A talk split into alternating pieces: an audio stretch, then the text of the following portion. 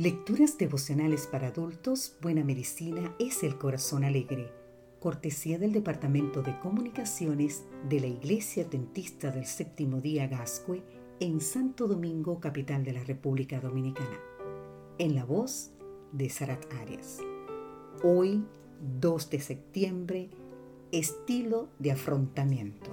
Leemos en el libro de Deuteronomio capítulo 31, versículo 8, Jehová va delante de ti, Él estará contigo, no te dejará ni te desamparará. No temáis ni te intimides. Un incendio de vastas proporciones aquejó la ciudad de Valparaíso, Chile, en abril del 2014. Grandes llamaradas se propagaron rápidamente, afectando 12 barrios de la ciudad y los cerros circundantes. El desastre destruyó 3.000 viviendas y dejó a unas 12.500 personas sin hogar, además de unas 500 personas heridas y 15 fallecidas. Sin lugar a dudas, una verdadera catástrofe para aquel pintoresco patrimonio de la humanidad. Los medios de comunicación cubrieron ampliamente el desarrollo y desenlace de los acontecimientos dejando ver entre las personas distintos modos de enfrentar esta grave situación. Algunos, acongojados por la pérdida de su casa y sus pertenencias, lloraban desconsoladamente rogando por ayuda. Otros, con una pala en la mano, comenzaron a despejar los escombros cuando todavía estaban humeando, cuando todavía humeaban las cenizas.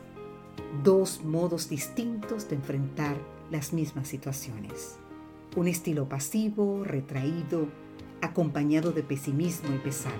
Y un estilo más activo, lleno de valor y coraje, acompañado de gratitud por la conservación de la vida y la oportunidad de volver a empezar.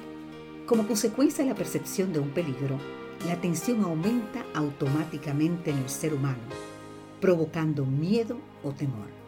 Sea que se trate de un peligro real o imaginario, el miedo surge espontáneamente, paralizando a algunos, haciendo huir a otros, envalentonando a los menos. ¿Qué elementos pueden marcar la diferencia entre unos y otros? Varios investigadores han tratado de responder esta pregunta identificando distintas posibilidades. Algunos sostienen que son los recursos personales del individuo lo que hacen la diferencia. Otros sostienen que el apoyo social y emocional influye en dichas respuestas, mientras que otros creen que existen factores biológicos involucrados. Sea cual sea la respuesta, una cosa es innegable. Cada uno de nosotros puede elegir cómo enfrentar una calamidad. El doctor Víctor Frank, quien ha sido homenajeado con 39 doctorados honoris causa por las mejores universidades del mundo, enfatiza que en la vida de todos hay dificultades, muchas veces inexplicables. No obstante, en medio de tales circunstancias, podemos elegir la actitud con la cual la enfrentaremos, confiados que existe un sentido, aunque a veces velado, para explicar dicha perplejidad.